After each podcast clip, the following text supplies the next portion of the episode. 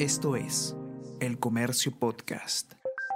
Yo pensaba ser igual que mi padre artista, pensaba ser músico, inclusive pues yo toco guitarra, piano, canto, ¿no? Cada vez que, estoy con los amigos estoy ahí dándole, dándole a la guitarra. Pero mi padre tuvo la, la virtud de decirme, mira hijo, en nuestro país todavía eh, el músico, el artista no está bien considerado, está, está realmente mal, mal tratado y tú con tu inteligencia realmente mejor eh, mira una profesión que te pueda servirte mejor y deja la música como un, como un hobby, ¿no? Entonces esa, ese consejo de mi padre cuando yo estaba terminando la secundaria realmente me hizo reflexionar y teniendo como ejemplo a un familiar que era médico, pues yo opté por la medicina y realmente fue una buena opción porque con eso desplegué toda la, la cultura musical, porque igual que cuando uno termina de actuar y lo aplauden, igual cuando uno tiene un éxito como el paciente, pues igualmente es un aplauso que uno recibe por dentro cuando el paciente está curado o está manejándose correctamente, ¿no? Esa persona a la que acabas de escuchar, que estuvo a punto de convertirse en músico de profesión, es el doctor Segundo Seclén. Hizo toda su carrera en la Universidad Peruana Cayetano Heredia, graduándose como médico, especializándose en endocrinología y obteniendo los grados de maestro y doctor en medicina. Luego viajó a España y en la Universidad Complutense de Madrid obtuvo un máster en epidemiología y salud pública, así como también realizó estudios de doctorado de geriatría y gerontología. Él ha desarrollado su carrera como médico tratante, investigador y docente universitario. En su faceta como investigador ha ganado premios importantes como el Premio Sandoz, el Premio Nacional de Medicina Hipólito Unanue y el Premio Esteban Campodónico. Ha recibido además la condecoración Orden Cayetano Heredia en el grado de oficial, entre otros tantos reconocimientos. Es uno de los principales investigadores sobre diabetes mellitus y sus comorbilidades en el Perú. Tiene 40 años como docente en la Facultad de Medicina de la Universidad Cayetano Heredia y en las últimas tres décadas ha realizado numerosas publicaciones, así como dos libros con los que aportó datos a la literatura internacional como que la incidencia de diabetes infantil en menores de 15 años es una de las más bajas del mundo. Por eso, te invito a conocer más sobre Segundo Nicolás Eclén Santisteban en este episodio, el número 46 de Mentes Peruanas. El Comercio Podcast presenta peruanas. ¿Cómo cree usted que a un año y medio de, un poquito más de año y medio de estar en este tema de la pandemia, el Perú ha manejado desde el punto de vista de la salud eh, esta emergencia global? Bueno, en realidad ahí yo tengo una opinión que está este, justificada con, con cifras que hemos analizado con mi grupo de investigación. Recientemente, como todos sabemos, se han sincerado el número de fallecidos en el Perú. En algún momento eh, hemos estado en el primer lugar en el mundo de mortalidad y creo que los análisis que se han hecho desde un principio eh, en relación a esta situación es que se ha manejado muy mal la pandemia en el primer año, estamos hablando del 2020. En, primer lugar, eh, los diagnósticos fueron hechos con pruebas rápidas, ¿no? que realmente no tenían mayor utilidad para poder aislar a, a gente infectada. En segundo lugar, eh, eh, encontraron a un sistema de salud colapsado. Yo he sido director de un hospital nacional como es Cayetano Heredia por dos veces y por lo tanto desde la época en la que yo fui director, estamos hablando de 2010, ya estaban colapsados los hospitales. Y definitivamente eh, eso fue una de las causas de, de, la alta mortalidad, ¿no? El colapso de los hospitales, el mal manejo de la, de la, de la pandemia por no aislar a los, a, los grupos infectados y sobre todo ha, recaído esta mortalidad en las enfermedades que actualmente están imperando en el país, que son enfermedades crónicas no transmisibles. ¿no? Eh, actualmente se sabe que un 60% de la patología a nivel de la población es producida por enfermedades crónicas, ¿no? como la enfermedad cardiovascular, la diabetes, la hipertensión, la obesidad. Y este grupo justamente ha sido el afectado, ¿no? Nosotros los estudios que hemos hecho, eh, prácticamente tenemos que han fallecido más pacientes por no COVID que por COVID mismo.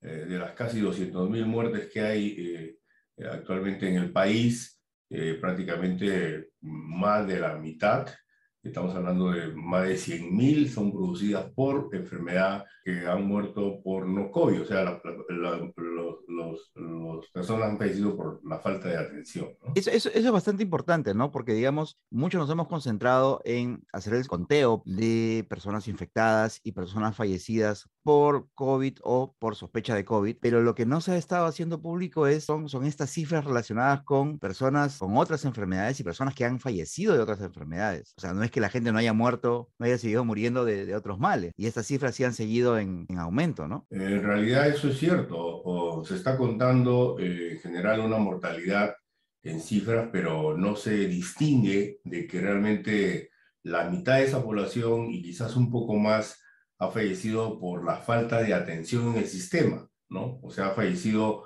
porque no ha sido atendido su diabetes, porque no ha sido atendido su hipertensión, porque no ha sido atendido los infartos miocardios, los cerebrovasculares, que realmente en este estado en el cual la población ha estado en un estrés permanente por la enfermedad, este, no ha sido atendida. Entonces, eso revela de que realmente se requiere una reingeniería del sistema, porque todo el mundo va a los hospitales, ¿no? Todo el mundo va a los hospitales porque tienen ahí a los médicos, eh, saben que se les va a atender de alguna manera mejor, pero la reingeniería significa de que hay que volver a, a la comunidad, al sistema primario que está lamentablemente no bien desarrollado en el país y que debía haber sido la barrera para evitar que este tipo de, de atención sea eh, eh, no atendida, ¿no?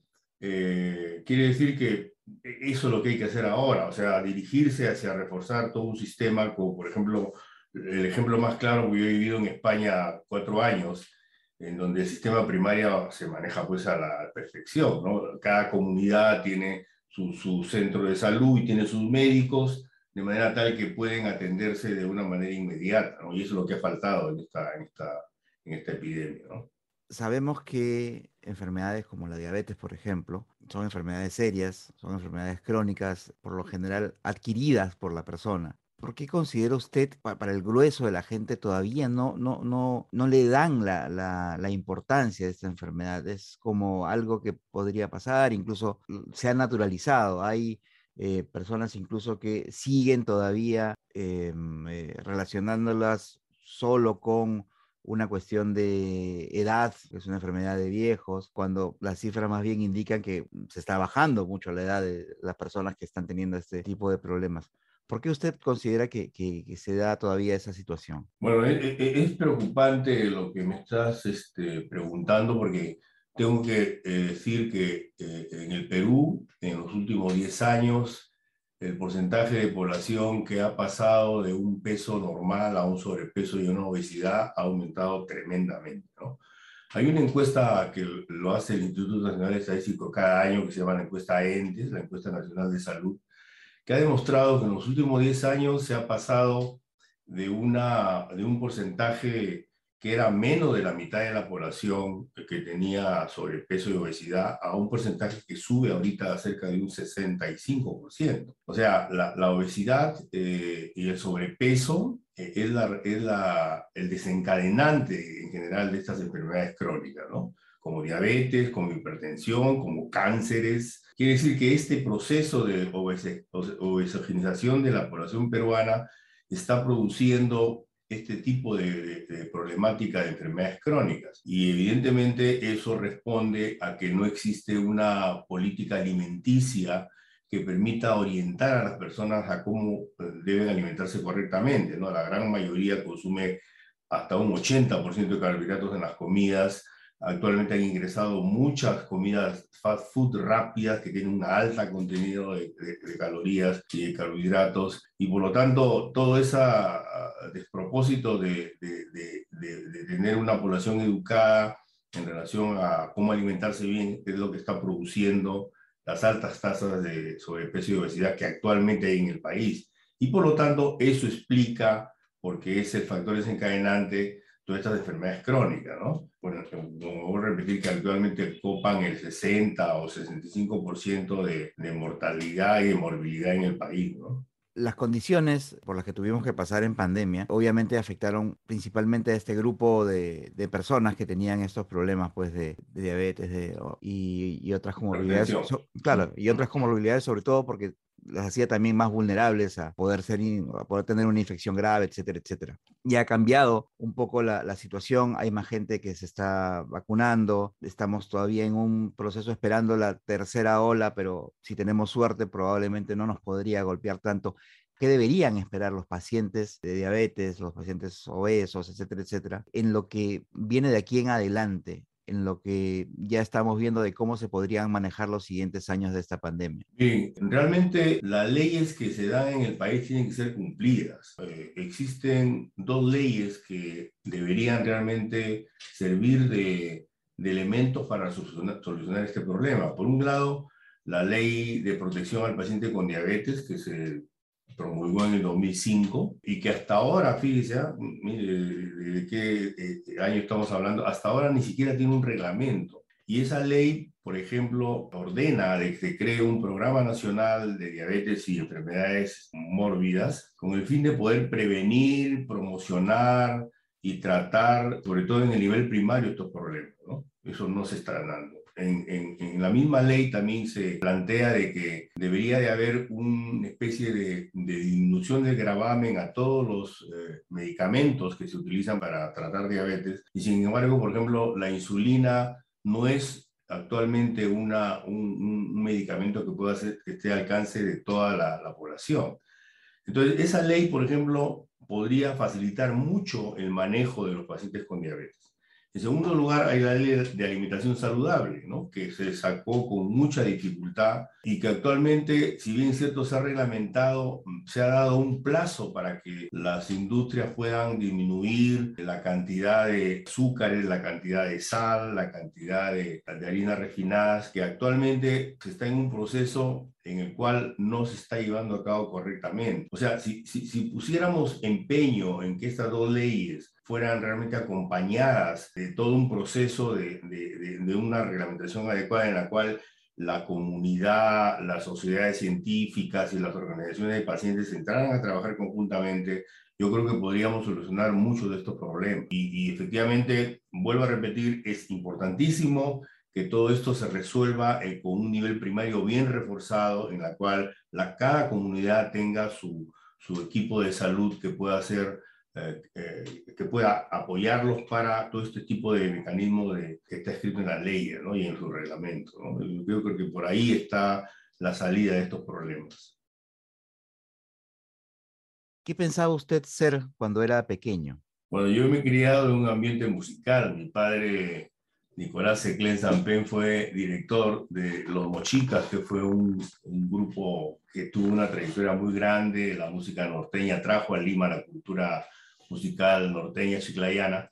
Yo me he criado en ese ambiente y realmente yo pensaba ser igual que mi padre artista, pensaba ser músico, inclusive pues yo toco guitarra, piano, canto, ¿no? Cada vez que estoy con los amigos estoy ahí dándole, dándole a la guitarra.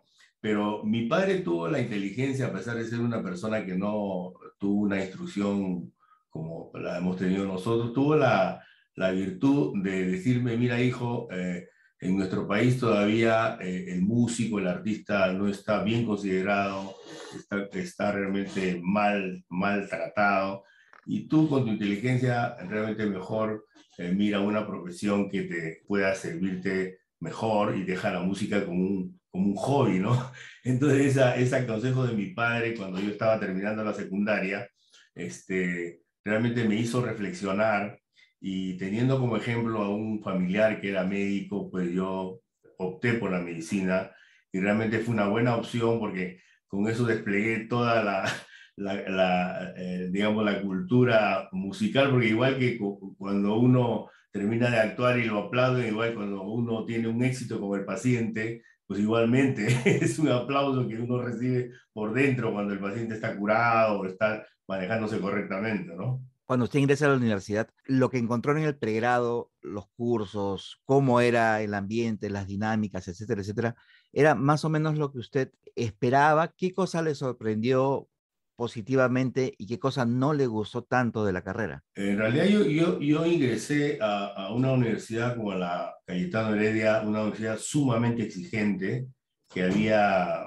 pues recién, se había recientemente creado. Yo ingresado en el año 68 durante la gestión de Velasco Alvarado y, y la universidad se creó en el 61. Era una universidad nueva, eh, eh, bastante exigente y realmente, como todo en la vida, fue un reto el, superar cursos, sobre todo los dos primeros años, en la cual, por ejemplo, si te, si te desaprobaban en un curso en esa época, salías de la universidad, o sea, era una, una etapa bastante dura. Pero realmente eh, yo creo que con la, con la preparación que, que tuve antes de entrar a la universidad me dio pues el, el, la capacidad para poder superar estos, estos cursos. Realmente para mí eh, la universidad ha sido toda una escuela que me ha permitido eh, poner a prueba uh, mi capacidad tanto intelectual como, como física, porque era un tema de estar estudiando permanentemente hasta llegar a ya entrar al manejo con pacientes, que esto más o menos es en el, en el, en el cuarto, quinto año de la carrera, aunque desde un principio siempre nos llevaban a, a la comunidad. Pero creo que eso fue un aprendizaje muy bonito, el, entrar ya a trabajar con pacientes, solucionarse sus problemas. Y yo creo que eh, en el fondo era lo que yo quería, ¿no? Lo que yo quería. O sea, eh, me descubrí a mí mismo de que estaba en una universidad como la Cayetano muy exigente, en la cual realmente el conocimiento era, era la, excelencia, creo que tenía eh, lograr y, yo creo que lo he hecho, ¿no? Luego terminé mi carrera, me cooptaron para profesor de la universidad, he estado 40 años enseñando en Cayetano Heredia, o sea que realmente ha sido todo una, una enseñanza larga de estudiante, médico, profesor, investigador.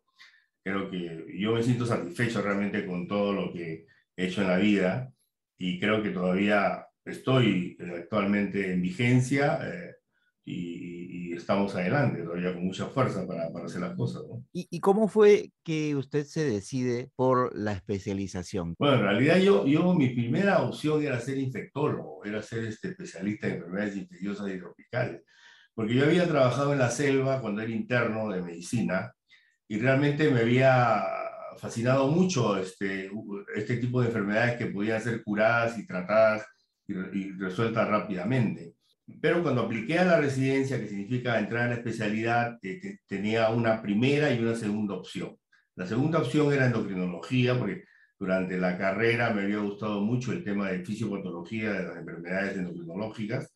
Y realmente la opción primera fue infectología, la opción segunda endocrino. Eh, por tema de plazas, eh, finalmente yo opté por endocrinología. Eh, pero realmente, realmente la especialidad me, me, abrió una perspectiva de cómo ver el, el, el, ser humano, ¿no? Porque nosotros realmente el ser humano se maneja en base a, a hormonas y en base a, a lo que significa eh, tener una serie de, ejes que están en movimiento permanentemente en el cuerpo, ¿no? La hipófisis, la tiroides, la suprarrenal, los testículos, los ovarios, o sea, todo un conjunto de, de, órganos endocrinos que realmente también eh, fueron fascinantes durante la información. Entonces, cuando entré en endocrinología, muy rápidamente me, me, me sentí a gusto y siempre tratando de, de, de, de, ver dentro de la especialidad qué es lo que más me gustaba, me incliné eh, hacia la, la, diabetes en una época en la cual nadie hacía caso a la enfermedad. La diabetes y la obesidad en la época que yo eh, eh, opté por la especialidad no tenía mayor cabida, más este, se, se, orientaban por el tema de tiroides, por el tema de hipófisis, ¿no? Tuve la, la, orientación de un profesor, el profesor Eduardo Pretel, que fue uno de los que me guió en el tema de la investigación y tener eh, capacidades para poder seguir llegando. Y por el otro lado, el doctor Calderón, que fue el que prácticamente me orientó hacia la especialidad de, de diabetes, el doctor Rolando Calderón Velasco, que es uno de los que puso en el Perú las primeras pautas para el manejo de esta enfermedad. ¿no? ¿Hubo algún momento, algún pasaje dentro de su formación profesional, dentro del pregrado, en que de repente las cosas se le pusieron complicadas e incluso no sé si se le llegó a pasar por la, por la cabeza cambiar de carrera, tirar la toalla, algo por el estilo? Bueno, sí, me pasó en el segundo año de la, de la carrera, o sea, el segundo año premédica se llamaba antes en la, antes de pasar a la, carrera mía de medicina, porque en Cayetano, como dije al principio, e, era un, o es una universidad muy exigente, y veía cursos bastante complejos, que inclusive superaban las especialidades que tenían otros, otras eh, profesiones, por ejemplo, física, química, físico-química o matemáticas, era en esa época cursos de premédicas que eran muy intensivos al, al, estilo de, de, los ingenieros. En uno de los cursos que se llamó físico-química, realmente estuve a punto de desaprobar, porque realmente era un curso muy complicado y el tema era yo me jugaba ahí la estancia en la universidad, porque eh, antes en Cayetano desaprobabas un curso y tenías que salir de la universidad. Eran, eran épocas de, de, de, mucha envergadura para formar profesionales con alta capacidad de poder ejercer la profesión. Entonces, eh, realmente si a mí me jalaba en el segundo año de la carrera en físico-química, yo debía salir de la universidad y para mí realmente fue un, un periodo muy difícil en donde tuve que estudiar muy fuerte y me acuerdo que fue una Navidad que di examen antes de la Navidad y, y, bueno, felizmente que lo aprobé y pude pasar el siguiente año y ya de ahí en adelante no hubo ningún problema. Pero fue una, una, una época muy, muy difícil para mí porque realmente era, eh, me, me estaba jugando la carrera. ¿no? Fue la, la, la, el único momento de crisis ya una vez que entré al tercer año y, y, el resto de los años de la carrera, pues ya la cosa fue mucho más, eh, más sencilla. ¿Cuál considera usted que ha sido o cuáles han sido los mejores pasajes, los pasajes más positivos que su vida profesional le ha brindado? Bueno, a no dudar, ha sido eh, la experiencia que tuvimos eh, como la primera promoción de médicos que fuimos a, hacer el servicio social hacia las comunidades eh, al interior del país a mí me tocó eh, ir a la selva, a Tarapoto, a un pueblito que se llama San José de Sisa, en donde por primera vez iba alguien que fugía de médico. Nosotros todavía no habíamos terminado la carrera. O sea, ya habíamos terminado el plan de estudios, pero íbamos eh, en una especie de, de, de servicio social, rural, eh, y, yo por primera vez tuve en ese pueblo la posibilidad de, de hacer de médico, de curar realmente ahí, ahí me di cuenta que la preparación que teníamos en Cayetano de la universidad era una preparación buena, porque yo podía solucionar solo todos los problemas de salud. Entonces, este, eso fue una experiencia realmente genial, porque me dio eh, a mí la confianza y la capacidad para poder en adelante, cuando elegí la especialidad, eh, resolver los problemas que tenía eh, desde el punto de vista médico. Y la otra, eh, el, otro evento que, fue una satisfacción para mí fue cuando gané los, premios nacionales de medicina, justamente investigando en diabetes. ¿no? Yo gané el, Premio Nacional Hipólito Unano en el año este, 87, perdón, 97, perdón. luego gané el, el Premio Russell, He ganado eh, el premio Esteban Campodónico eh, con el Clover de Nueva York. He ganado en Concitec varios premios a la excelencia, etc. O sea, todas esas cosas me hacían ver de que yo estaba por la ruta correcta. O sea, estaba realmente investigando cosas. Y efectivamente, nosotros, yo puedo decir con, mucho orgullo que las investigaciones que yo hice demostraron, por ejemplo, que los niños con diabetes tipo 1 en el Perú eh, tenían la menor incidencia en el mundo. O sea, el número de, tipo 1 de niños que había en el país probablemente era uno de los de los más bajos que había comparado con un estudio que hicimos a nivel mundial, con varias otros, este, eh, otras escuelas, ¿no? Y también hice el primer estudio nacional de diabetes hace poco, nomás que hemos terminado en el año 17, en el cual demostramos de que hay un 7% de la población peruana con diabetes, un 23% con prediabetes, lo cual hace que alrededor de unos 5 millones de personas en el país tengan problemas con la glucosa. ¿no? Entonces, realmente yo estoy muy satisfecho porque la práctica eh, de investigación que nos han enseñado en la universidad me ha permitido, evidentemente con una preparación que hice fuera, estuve en la Complutense en Madrid casi cuatro años, me ha permitido pues, este, descubrir muchas cosas que han servido para que la literatura tenga en el Perú una base con la cual contar para los otros estudios que se han hecho en diferentes partes del mundo. ¿no? ¿Cuáles serían los pasajes que no han sido tan buenos en su vida profesional? Eh, la experiencia que tuve como director del Hospital Cayetano Heredia, ¿no? Realmente son puestos eh, de gestión, ¿no? En lo cual es este, uno con los conocimientos que tiene y con las convicciones que tiene trata muchas veces de de reformular la forma como se manejan los sistemas en los hospitales y efectivamente el tema de corrupción en los hospitales es un, sistema, es un tema que, con la cual eh, yo choqué en mi hospital y realmente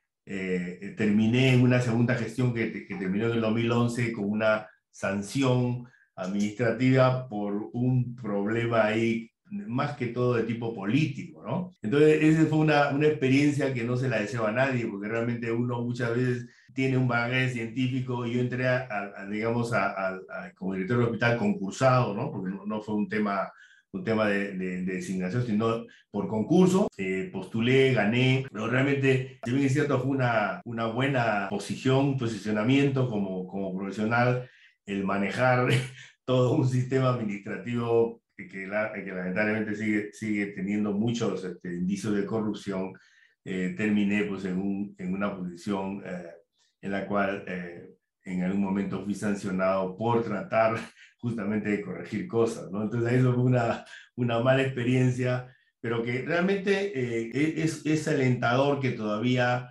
exista gente que quiere, digamos, transformar el sistema, ¿no? Transformar esta lacra que tenemos de corrupción que hay, sobre todo en los niveles administrativos, en la compra de cosas, en las licitaciones, etcétera, etcétera, ¿no? En donde muchas veces uno, uno quiere intervenir para poner las cosas en regla, pero hay fuerzas que te impiden que eso lo saques adelante, ¿no? Esa fue una experiencia realmente aleccionadora que, que tuve sobre todo en mi segunda gestión, que fue en el 2010, ¿no? 2010-2011. Doctor, usted ha tenido la oportunidad de eh, desenvolverse en docencia universitaria, en investigación y también en atención a pacientes. ¿Con, cuál de, esas prácticas, por decirlo de alguna manera, se queda o cuál es la que usted le, le llena más? En realidad me llena la, más eh, el tema de investigación, porque uno descubre cosas que luego revierten a favor de la, de la población a la cual eh, uno hace las investigaciones. ¿no? Por ejemplo, actualmente en las investigaciones que he hecho en diabetes tipo 1 en niños, por ejemplo, están permitiendo de que eh, el Perú sea un foco de interés para poder trabajar este grupo que no es visible en la, en, la comunidad científica, ¿no? Los, niños o los jóvenes que son insulino dependientes, que utilizan insulina por toda la vida porque ya no tienen insulina en el páncreas, ¿no? O sea, y yo me quedo con la investigación porque realmente eh, he tenido una vocación de investigación, he tenido profesores que me han alentado en trabajar en investigación, vuelvo a repetir, como el doctor Eduardo Pretel acá en Perú y el doctor Manuel Serrano Ríos de la Complutense en Madrid, y que me han alentado a trabajar en investigación, a descubrir cosas, y yo me quedo con eso. Por supuesto que, que, que no solamente es eso, o sea, el escenario en el cual yo hago investigación es en pacientes, ¿no? Y, y, y los pacientes realmente eh, son parte de, de, cómo uno puede mejorar la calidad de vida trabajando con ellos conjuntamente en programas o en investigaciones que puedan redundar finalmente en su mejor atención y su mejor manejo. Doctor, justamente eh, sobre eso hay un programa, me pasaron la información de que eh, usted está relacionado con un programa que está llegando al Perú de la mano del MINSA para apoyar a los niños con diabetes de bajos recursos. No sé qué nos podría contar al respecto. Bueno, sí, realmente eh, el programa se llama Changing Diabetes in Children, o sea, cambiando la diabetes en los niños, ¿no? Un programa que llega justamente en un momento coyuntural importante, porque como lo dije anteriormente, la diabetes ha sido una de las enfermedades más afectadas por la, por la pandemia de, del COVID-19 y particularmente los niños con diabetes tipo 1 eh, insulino dependientes han sido uno de los, de los eh, grupos más afectados. Entonces, este programa, que es un programa que está auspiciada por, por una eh, entidad como el Novo Nordic de, Dinamarca y en combinación con la World Diabetes Foundation, que es una fundación que apoya este tipo de proyectos, va a permitir crear a nivel de los sectores este, menos favorecidos, en este caso vamos a empezar en el, en el cono sur, eh, o sea, estamos hablando de Villa El Salvador, Villa María del Triunfo, San Juan de Miraflores, Barranco Chorrillos, vamos a empezar creando lo que se llama clínica de diabetes, o sea, eh, consultorios dedicados exclusivamente al manejo de pacientes con, con, diabetes tipo 1, niños y jóvenes, a los cuales este, les vamos a dar la atención adecuada, les vamos a suministrar insulina, le vamos a dar educación para ellos y sus padres y paralelamente vamos a capacitar a todo el equipo de salud que trabaja eh, en las zonas respectivas para que ellos sepan manejar este tipo de pacientes, sobre todo el manejo de insulina. Eh, me parece eh, excelente que se hayan fijado en el Perú y se hayan fijado en el, en el grupo que yo dirijo, que actualmente es la Asociación de Diabéticos Juveniles, para poder llevar adelante este proyecto que va a durar cinco años. Y la idea es que esta clínica de diabetes que se van a formar a nivel periférico eh, se mantengan de manera permanente para poder visibilizar este grupo de niños que han sido afectados por esta pandemia. ¿no?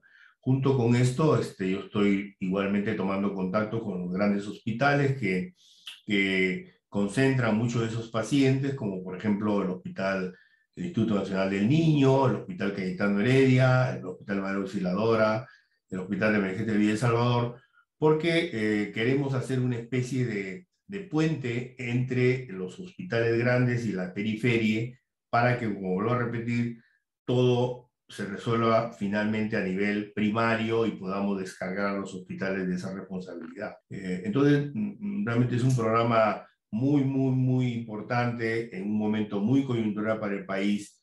Y bueno, y, yo eh, quiero realmente agradecer que se hayan fijado en mi persona y en el grupo que dirijo para poder este, llevar adelante este proyecto que ya está uh, iniciándose en este mes. Eh, apenas eh, podamos tener luz verde del Ministerio de Salud que realmente ha colaborado muy, muy eh, cercanamente para que esto se esté llevando adelante, ¿no?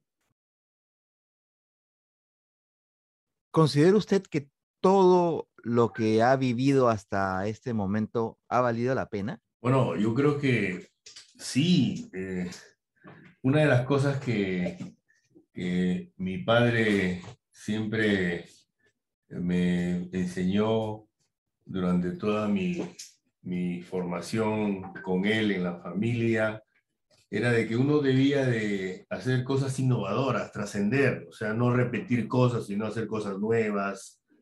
Y yo creo que una de las cosas que puedo yo confesar es que he tratado de, de, siempre ser innovador, de, de, no hacer, de hacer cosas nuevas, de hacer cosas que, que puedan servir para, para las futuras generaciones y yo estoy muy contento con la trayectoria que he tenido, ¿no? Estoy realmente eh, pleno de satisfacción, de, cuando hoy veo la vista atrás y veo realmente lo, los, los, diplomas que tengo acá a mi lado derecho, este, de las cosas que he logrado, me siento muy satisfecho, ¿no? Creo que he cumplido con la tarea de, de que me cargó, me cargaron mis padres que no están conmigo, que, que la sociedad mismo eh, creo que tenemos que cumplir con ella y pienso de que todavía eh, la capacidad que yo tengo desde el punto de vista intelectual me da para seguir trabajando muchas cosas más porque realmente es mi vocación. He, he, encontrado en mi carrera la vocación que yo tenía de servicio, la vocación que yo tenía de investigación, y la vocación sobre todo que yo tenía de cumplir con una sociedad como la nuestra, la peruana, que es complicada, pero que los que tenemos que sacar adelante con, con este tipo de investigaciones, sobre todo en mi área, debemos seguir pugnando porque las cosas avancen y, y, y tengamos el nivel que, que necesitamos como sociedad. ¿no? ¿Cómo ve su futuro profesional? Yo, yo ahora mismo me estoy, como dije, yo, yo he cumplido ya 40 años en la docencia universitaria. Eh, la Universidad Cayetano Heredia, en base a todos los méritos que he mencionado durante la entrevista, me ha nominado profesor emérito. Sea, estoy ligado ya con la universidad de por vida. Y actualmente mi perspectiva es trabajar en estos proyectos de corte social, sobre todo, en la cual estamos eh, mejorando la calidad de salud de un grupo de peruanos que en estos momentos son invisibles para muchas de las políticas de salud del país.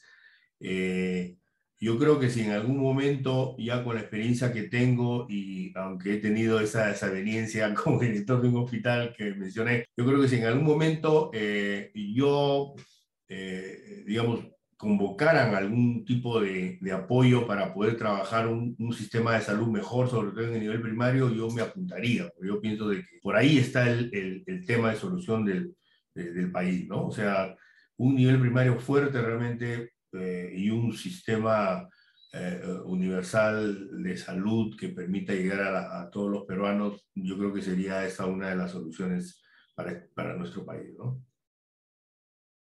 ¿Cómo le gustaría que lo recuerden? Yo creo que me, básicamente como alguien que ha querido eh, eh, dar un, un, un, ejemplo, una ruta de, de, de trabajar en investigación eh, y descubrir cosas para el país y que esto sirva para, para que la, gente a nivel internacional, a nivel del mundo vea que en nuestro Perú existe gente capaz de poder descubrir sus propios problemas eh, eh, y resolver sus propios problemas en base a esta investigación. ¿no? Alguien que ha, que ha sido muy inquieto en este tema de descubrir cosas para el país y que, han, y que sirven eh, y están sirviendo para mejorar eh, la calidad de vida de los peruanos. ¿no? Este fue el episodio 46 de la segunda temporada de Mentes Peruanas, una serie de podcast del diario El Comercio, con la que conocerás más sobre los peruanos y peruanas representativos en los diferentes campos del conocimiento. Mi nombre es Bruno Ortiz, gracias por escucharnos. Esto es El Comercio Podcast.